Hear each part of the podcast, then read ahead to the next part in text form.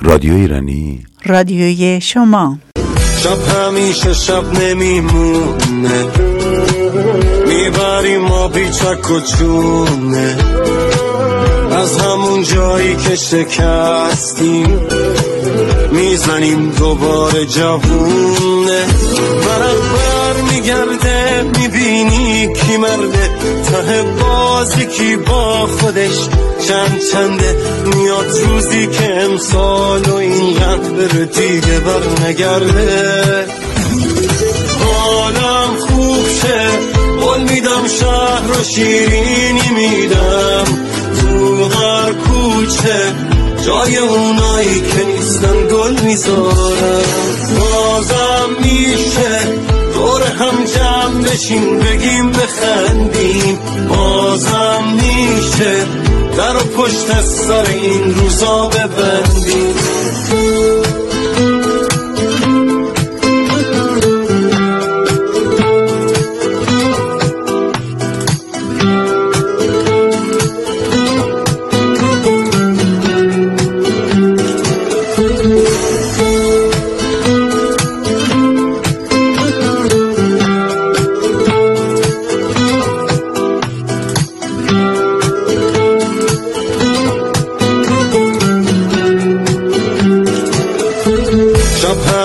شب نمیمونه. می‌بریم ما بیچک و چونه. از همون جایی که شکستیم می‌زنیم دوباره جوونه. برق بر میگرده می‌بینی کی مرده. ته بازی کی با خودش چند چنده. میاد روزی که امسال و این بره دیگه بر نگرده خوب شه قول میدم شهر رو شیرینی میدم. تو هر کوچه جای اونایی که نیستن گل می‌ذارم بازم میشه دور هم جمع بشین بگیم بخندیم. بازم میشه در پشت سر این روزا ببندیم.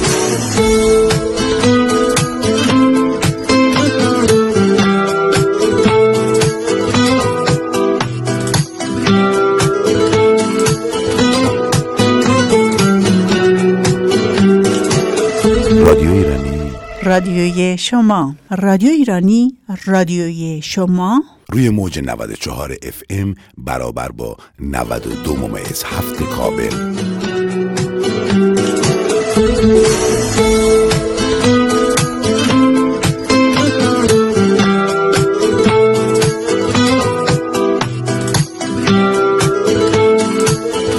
امروز چهارشنبه 24 اسفند ماه 1401 برابر با 15 مارس 2023 در این روزهای پرتلاطم و تاریخی برای ملت ایران در هر کجا که هستیم. و همینطور در هر کجا که هستیم سنت ها و فرهنگ زیبای ایرانی رو پاس می‌داریم. امروز بیشتر از هر زمان دیگر.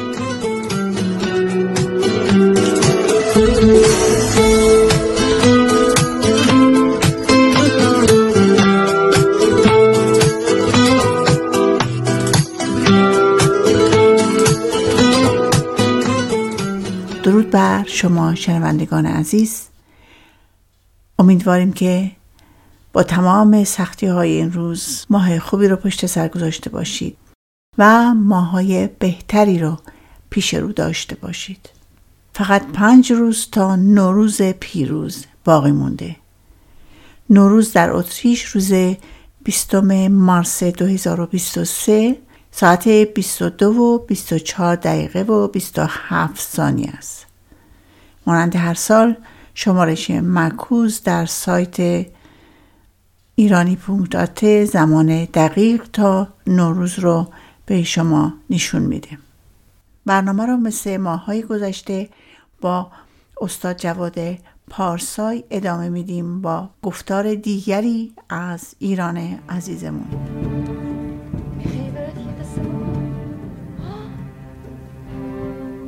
یکی بود؟ یکی بود یه سرزمینی بود با مردمونی خوب. همه کاری.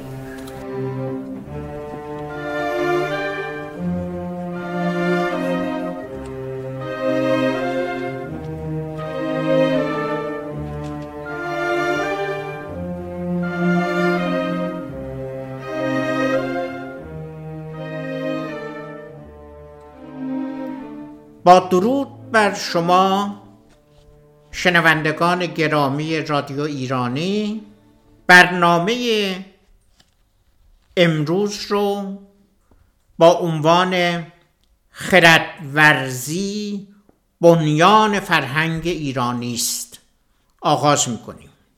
عقل و خرد در ادبیات فارسی به ویژه در آثار شاعرانی که با علم کلام و فلسفه و منطق آشنایی داشتهاند جایگاه ویژه‌ای داشت.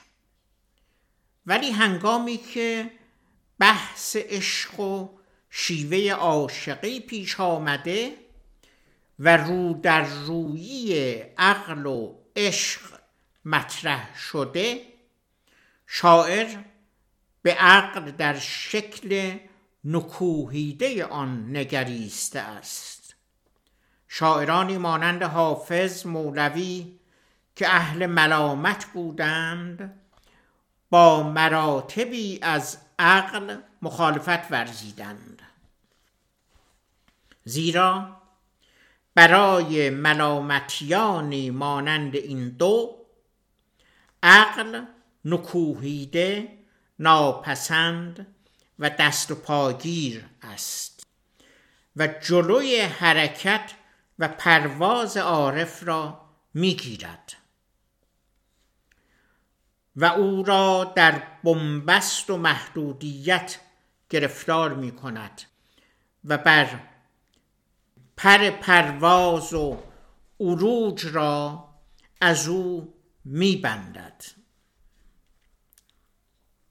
اندیشمندان باستانی نیز در وادی عشق به دنبال عقل گشتند ولی چون در پهنه گسترده عشق عقل را راه نیست به جای آن به وهم دست یافتند و با درک جدید سرور و احساس لذت و آرامش از عقل بریدند.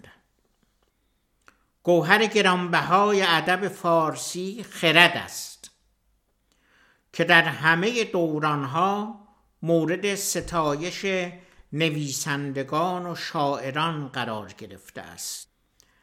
نمونه اشعاری که در ستایش خرد سروده شده به شرح زیر هستند.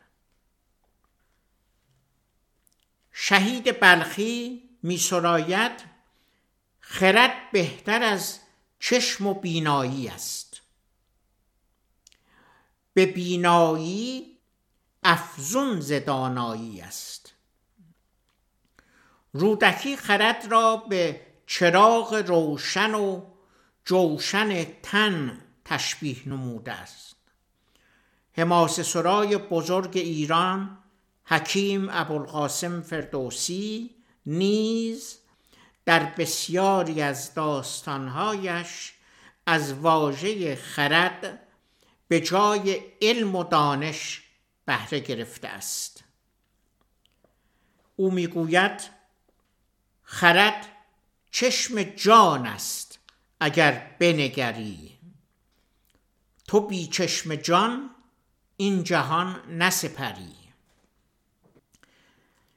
از او به هر دو سرای ارجمند گسست خرد پای دارد به بند. حکیم ناصر خسرو به دلیل گرایش های کلامی، فلسفی و مذهبیش از خرد و تأثیر آن در هدایت انسان و آزادی اندیشه بهره گرفته است. او می‌گوید کشتی خرد است. دست در وی زن. تا غرقه نگردی اندر این دریا. مولوی عقل را نکوهش می کند و آن را مفسده می داند مگر عقل و خرد و می‌گوید یکی نیستند مگر در ترجمه این دو را برابر هم نمی نهند صده هاست برای مردم ایران واژه و مفهوم عقل و خرد برابر نهاده شده است. که این برابر نهادن, نهادن و یکی دانستن از بزرگترین مسخ سازی ها و ناآگاهی های فرهنگ در ایران است. این یک ترفند است که با آن عقل را با خرد در یک کاسه به مردم عرضه داشتند و از اندیشه دینی آب می‌خورد. ولی بزرگانی مانند فردوسی در شاهنامه جایگاه بسیار رفیعی برای اهمیت خرد ترسیم می کند به گونه ای که رسیدن به سعادت را دور محور خرد و خردورزی می جوید او گسستن از این گوهر گرانقدر را با اسارت برابر می داند اسارتی جانکاه و پرهزینه در بند ناخوشایند نادانی. فردوسی می‌گوید جز نور خرد نیست رهنمایی و آن را برترین گوهر انسانی می‌خواند. خرد بهتر از هر چه ایزد بداد ستایش خرد را به از راه داد. خرد رهنمای و خرد دلگشای خرد دست گیرد به هر دو سرای. از اویی به هر دو سرای ارجمند گسست خرد پای دارد به بند. فردوسی آفتاب دانایی را که در خرد متجلی می بیند در پیوند میان دانش و تأثیر روشنگرانه آن بر آدمی خرد را بنیان استقرار صلح و دوستی همراه با گسترش راستی و پرهیز از دروغ و ریاکاری می‌داند. دلی که از خرد گردد آراسته یکی گنج گردد پر از خواسته. شکیبایی و هوش و رای و خرد هژبر از بیابان به دام آورد. ز دانش بود جان و دل را فروغ. نگر تا نگردی به گرد دروغ. اینجا اشاره کوچکی بکنم شاید لازم نباشد ولی بهتر است و اون اینکه بسیاری از مردم عادت کردند که به جای خواست یعنی اون چه می‌خواهن خواسته به کار ببرن مثلا میگن او خواسته های خود را آشکار کرد یا خواسته های خود را بیان کرد. این خواسته اینجا به جای خواسته. خواسته به معنای ثروت گنج و ثروت. و حجبر معنای شیر جیان دارد.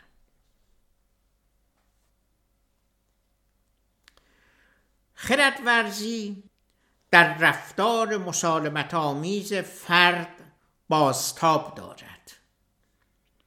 و از سوی دیگر پیوند آن با دانش برقرار است.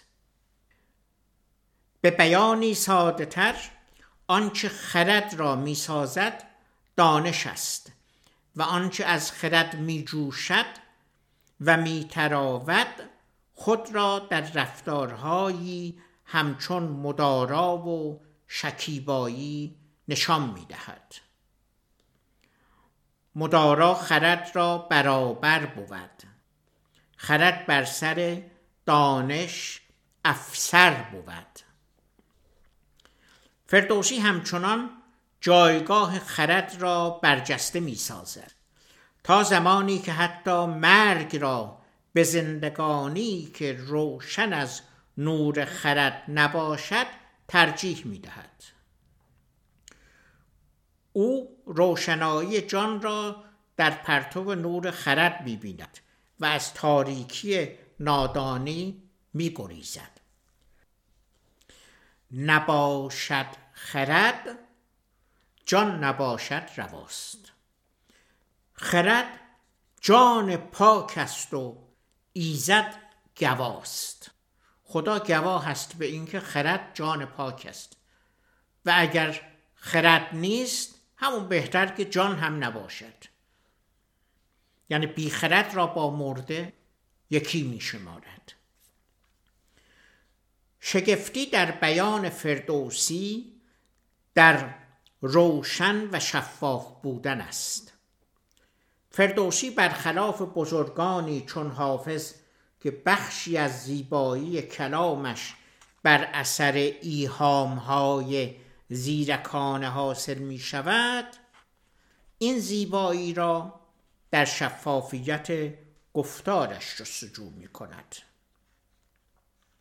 گفتار فردوسی به دلیل همین شفافیت برای یادگیری آسان است.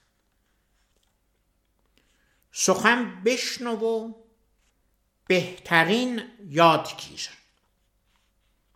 نگر تا کدام است؟ آیدت دلپذیر. خنک آنکه آباد دارد جهان بود آشکارای او چون نهان. جز از نیکنامی و فرهنگ و داد ذکردار گیتی مگیرید یاد. ویژگی دیگر شاهنامه رد پای تفکر سقراطی در آن است.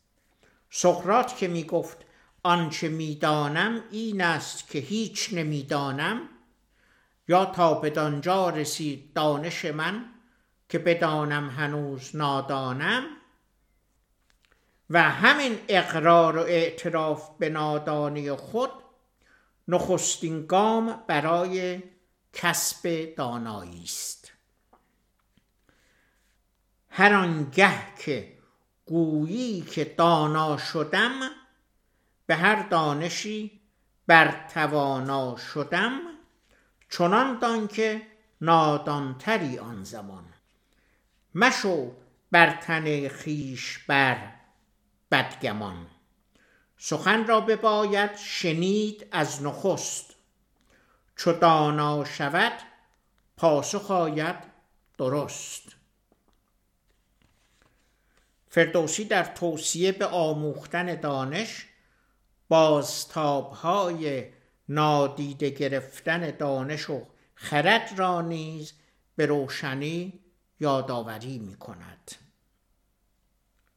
او می‌گوید برنج اندراری تنت رواست. که خود رنج بردن به دانش سزاست. چنان دان که هر کس که دارد خرد به دانش روان را همی پرورد.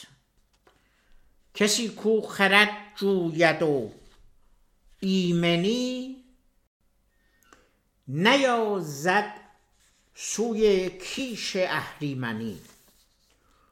کنون ای خردمند بیدار دل مشو در گمان پای در کش ز گل. همان بی خرد کو ندارد خرد پشیمان شود هم ز گفتار بد. تنومند را کو خرد یار نیست به گیتی کسو را خریدار نیست. در فرهنگ ایرانی خرد در درون انسان است. در فرهنگ و ادیان دیگر مثل ادیان سامی که برآمده از اندیشه خدای نادیده هستند خرد در درون انسان نیست بلکه چیزی فراتر یعنی فراتبیعی است. پس مولانا هیچگاه ضد خرد نبوده است. اما با تقلید کورکورانه و به تعبیر اشعارش با عقل اسایی بسیار مخالفت ورزیده است. همچنین می‌گوید که انسان چیزی جز اندیشه نیست و انسان باید اندیشمند باشد. ای برادر تو همه اندیشه ای ما بقی تو استخوان و ریشه ای عقل و خرد دو جنبه کاملا متفاوت از تفکر هستند که علاوه بر اینکه با هم یکی نیستند رو در روی هم قرار دارند. عقل در عربی با واژه اقل و اقال به معنای پایبند شطر یکی و هم معناست. عقل یا پایبند شطر وسیله ای است که با آن پای شطر و دیگر حیوانات اهلی را میبندند. تا نتوانند از حوزه مجاز خارج شوند. و بگریزند. زمانی که پای شطر را با عقل میبندند تنها می‌تواند در دایره ای با شعاع کاملا مشخص که خواست صاحبش است حرکت کند و در همان حوزه بخورد و نشخار کند.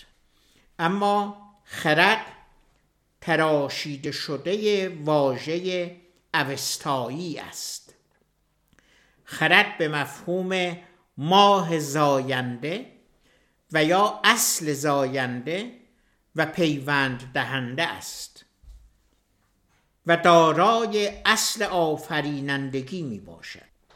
خرد در فرهنگ ایران مانند ماه یا زنی است که می تواند از خود تولید کند و بتابد و جهان را روشن سازد. این همانی خرد انسان با ماه به اسطوره های ایرانی برمیگردد.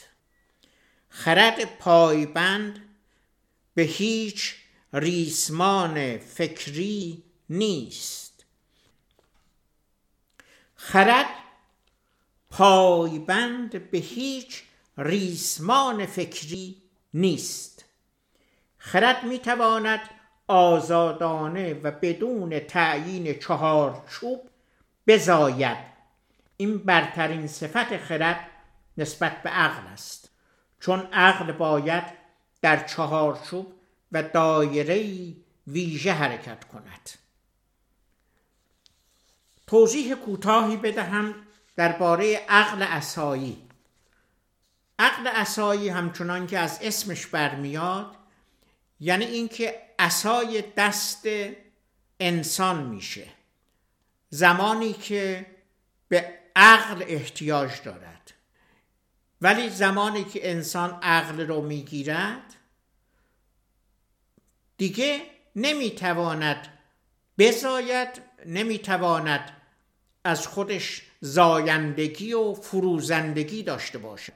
درست مثل زمانیه که عقل دارد یعنی پاش بسته شده است.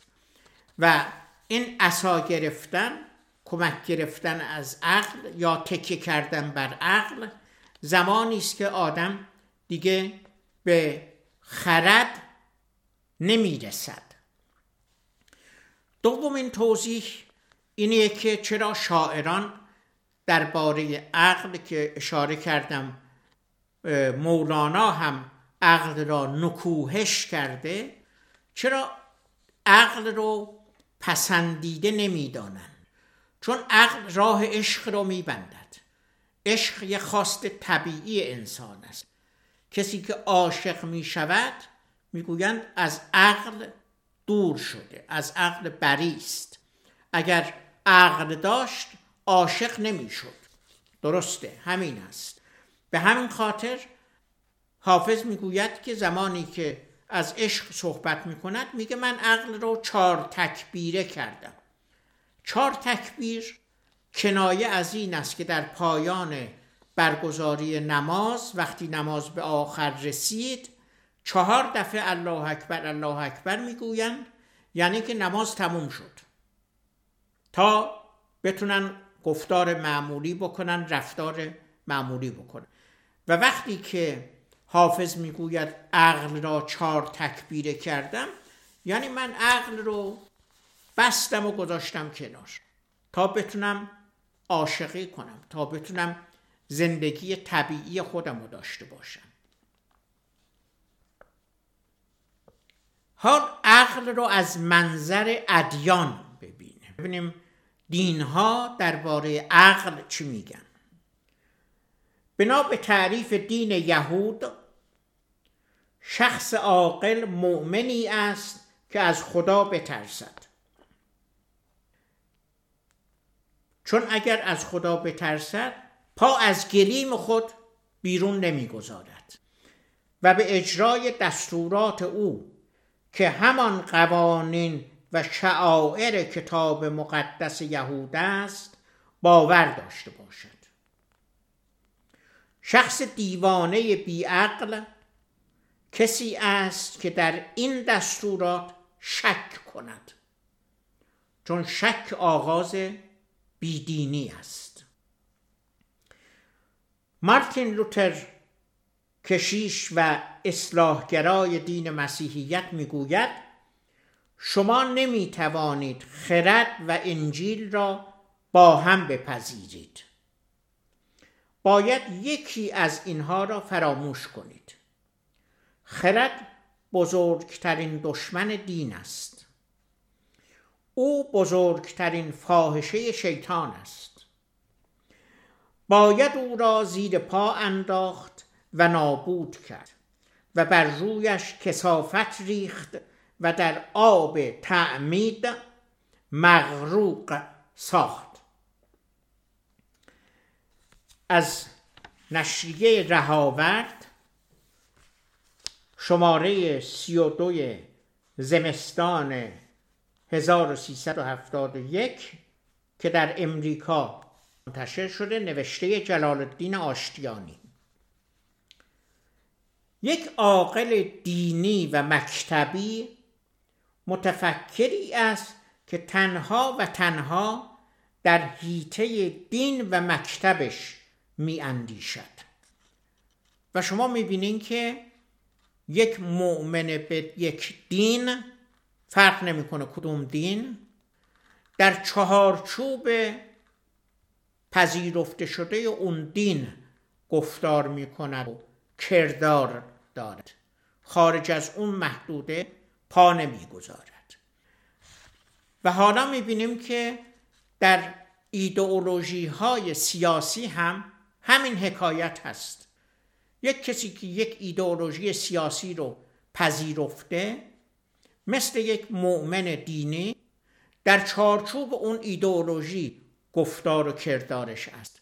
خارج از اون ایدئولوژی نمی رود ارزش های متأثر از خرد را مرحوم دهخدا زیل واژه خرد به نقل از حاشیه برهان قاطع چنین نوشته است. خرد در پهلوی به صورت خرات در اوستا به صورت کراتو و در سانسکریت کراتو و در پازند به صورت کرات ذکر شده است. نقل شده از لغتنامه ده خدا. ببینیم شاعران چه نظری دارند. ابو شکور بلخی می‌گوید خردمند گوید خرد پادشاست که بر خاص و بر عام فرمان رواست. خرد را تن آدمی لشکر است. همه شهوت و آرزو چاکر است. خرد باد همواره سالار تو مباد از جهان جز خرد یار تو. خرد پادشاهی بود مهربان بود آرزو گرگ و او چون شبان. آرزو گرگ هست و خرد چوپان. ابو شکور بلخی برای بر این باور است که هرچه خرد بالاتر رود از بدی کاسته می شود. خردمند گوید که مرد خرد به هنگام خیش اندرون بنگرد. کند نیکی افزون چو افزون شود و زاهو و بد پاک بیرون شود. خردمند داند که پاکی و شرم درستی و رادی و گفتار نرم. خردمند گوید که تأیید و فر به دانش به مردم رسد زر. چو دانا شود مرد بخشنده کف مرو را رسد بر حقیقت شرف. خردمند گوید من از هر گروه خردمند را بیش دیدم شکوه. مولانا می سراید گاه درها می گشاید بر فلک. گه خرد را نردبانی می کند. پا برهنه خرد از مجلس ما دوش گریخت چون که بیرون زهد عقل و گمانی محل چون ما همه به عقل و گمان پایبند بودیم خرد از پیش ما گریخت در رفت. بلاغت نیز از خرد خیزد. وقتی خرد افزون شود سخن نیز گوهراگین شود و با این گوهر رخ خرد آراسته می شود. چو پخته شود تلخ شیرین شود. به دانش سخن گوهراگین شود. عطار در اسرارنامه رو در روی خرد و عشق را به زیبایی سروده است. شراب عشق در جام خرد ریز و آنجا جرعی بر جان خود ریز خرد آب است و عشق آتش به صورت. نسازد آب با آتش ضرورت. خرد جز ظاهر دو جهان نبیند. ولیکن عشق جز جانان نبیند. خرد را و جان را که یارد ستود وگر من ستایم که یارد شنود؟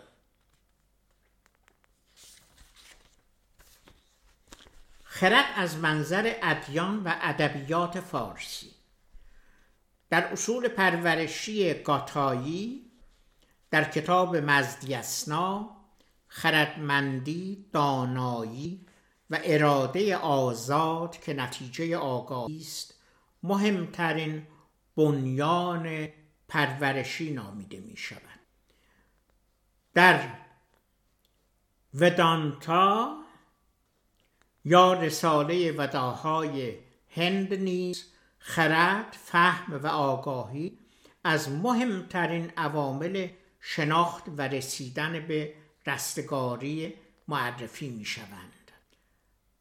به نقل از مجله رهاورد موضوعی که ما در این گفتار بدان می‌پردازیم نه دین است و نه ایدئولوژی ولی بدون آشنایی با ساختار تأثیرگذار این دو نمی‌توان موضوع خردورزی را به بحث گذاشت. در تاریخ بشریت در هر قلمروی که مردم مجذوب یا مقهور دین شده اند بنا به ذات باور دینی که جزمی است و می‌خواهد شخص باورمند را در همه گام های زندگیش تحت سلطه خود درآورد. خرد جمعی اسیر ماریخولیای دین شده است. از این رو در چنین جوامعی چند دستگی باورمندان آنان را رو در روی یکدیگر قرار داده. و جنگ و خونریزی را موجب شده است. زکریای رازی دانشمند ایرانی به این نکته اجتماعی پرداخته است. گذشته از خشونت ناشی از پندار دینی جزمگرایی دینی نیز باعث کهولت فرهنگ ملی شده و راه های پیشرفت را مسدود می کند در بطن باورهای دینی امیدها و آرزوهای ساخته شده بر بنیان وهم و خیال عامل بزرگ صدراه نیک اندیشی اجتماعی و راهجویی برای مشکلات اجتماعی می باشد در این زمینه بدآموزی و خرافه پروری به بدترین وجه تأثیر گذار هستند. نظریه اجتماعی برای حل مشکلات اجتماعی به نقد پدیده های برآمده از سلطه دین در اجتماع می‌پردازد. تبعیض غارت اموال مردم به بحانه های دینی که نقطه اوج این پدیده در ایران در دوران قاجار و همه دورانهای تسلط دین بر ساختار اجتماعی به چشم می‌خورد.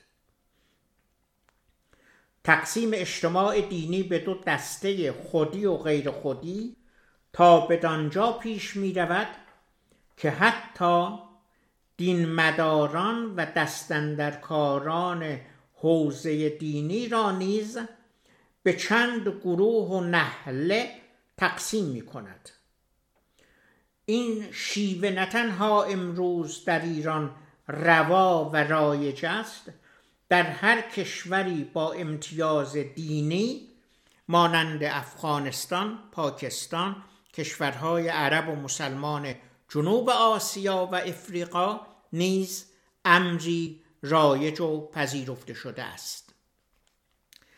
ترویج این اندیشه در این کشورها مانع از بروز خردورزی شده است.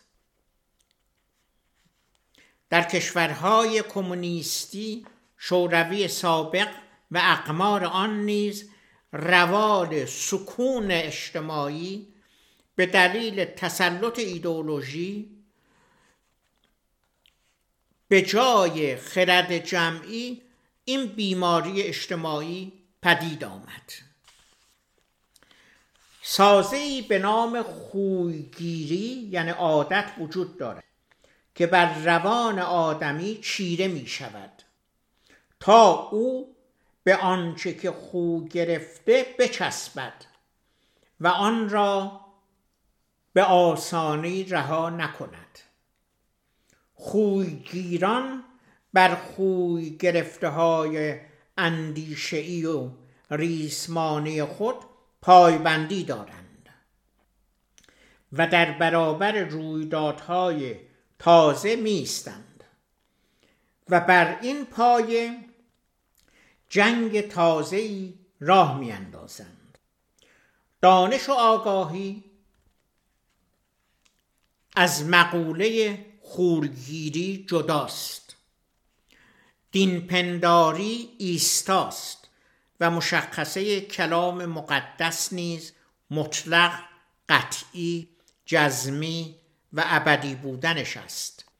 چون دگرگونی و تحول به ثبات تعلیمات دینی آسیب می‌زند و برندگی دین را به مخاطره میاندازد. و چون دین دستمایه کاسبی دین فروشان است آنان در حفظ و جزمیت آن میکوشند. ولی دانش با دگرگونی و پویایی همراه است. دانش بدون این دگرگونی و پویایی آسیب پذیر می شود دانشمند برای یافته های علمی خود پیورزی نمی کند یعنی تعصب نمی ورزد او برای آشناسازی دیگران با دانش یافته های علمی خود را در سمینارهایی عرضه می دارد تا دیگران با آگاهی از آنها به نقد و بررسی آنها بپردازند. انتقاد نظریه علمی را سیقل می دهد و بنیان علم را استوار می کند ولی استحکام و چهارچوب دین را به لرزه در می آورد انتقاد با دین همواره رو در رویی می کند و به همین خاطر دین مداران کوچکترین انتقاد رو از کسی نمیپذیرند. با سپاس از شکیبایی شنوندگان ما این برنامه رو در اینجا به پایان می‌بریم و شما بهتر می‌دانید که مقوله خردورزی و دانش و علم و یا هر آنچه که در این راستا است بیشتر بحث و بررسی و تبادل نظر میطلبد. برعکس ایدولوژی ها و دین ها که از بحث و تبادل نظر و اظهار نظرهای انتقادی دوری می جویند. شما با آگاهی از این مقوله خود به مقوله ها و نوشتارها و گفتارهای بسیاری راه پیدا می کنید که می تواند شما را در این راستا بیشتر همراهی کند با درود به شما و به درود تا برنامه بعد.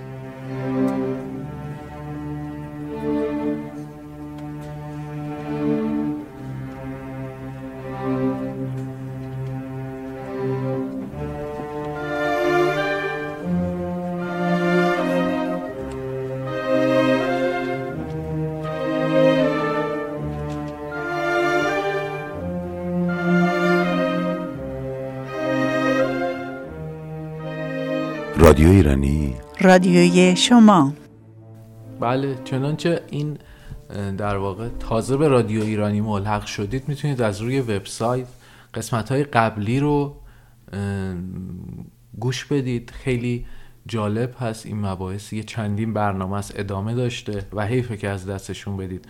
می‌تونید به ایرانی پونکت آته مراجعه کنید و اونجا آرشیو برنامه ها هست. یا همینطور رادیو ایرانی پونکت آته سایت مخصوص این برنامه هاست که می‌تونید در اونجا هم به تمام آرشیو رادیویی ما دسترسی داشته باشید. بسیار در واقع مثل یک سورس و منبعی هست که شما می‌تونید بهش مراجعه کنید و بدونید که ما چه فرهنگ و تمدن غنی داشتیم که شاید در شناخت اون یک مقدار کوتاهی شده ولی ما می‌تونیم دوباره با یادگیری اون با آگاهی رسانی اون در واقع در شکوفا شدن دوباره این فرهنگ کوشا باشیم و کمک کنیم با, با یاری همدیگه به اون جایگاه واقعی خودمون در دنیا برسیم. رادیو ایرانی. رادیوی شما.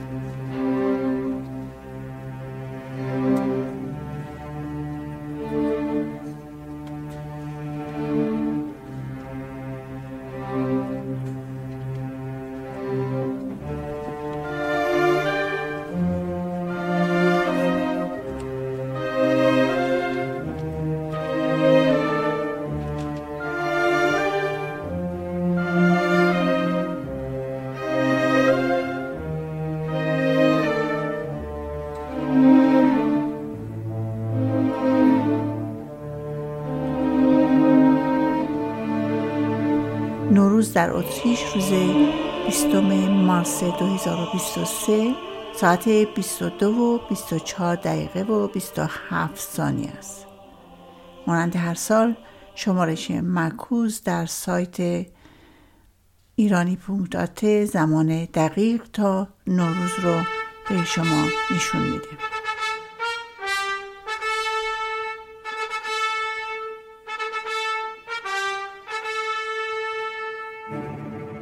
در این برنامه بخش هایی از سمفونی خرمشهر از استاد مجید انتظامی رو پخش کردیم و پخش می‌کنیم بعد از پایان برنامه که امیدواریم که مورد پسندتون قرار بگیره. فکر می‌کنم با موقعیت ما خیلی مناسب باشه. نوروز را به همه شادباش می‌گوییم. با آرزوی پیروزی و خوشبختی برای همه ایرانیان در هر کجا که هستند به خصوص در ایران با امید سال بهتر برای ایران. پاینده ایران و ایرانی.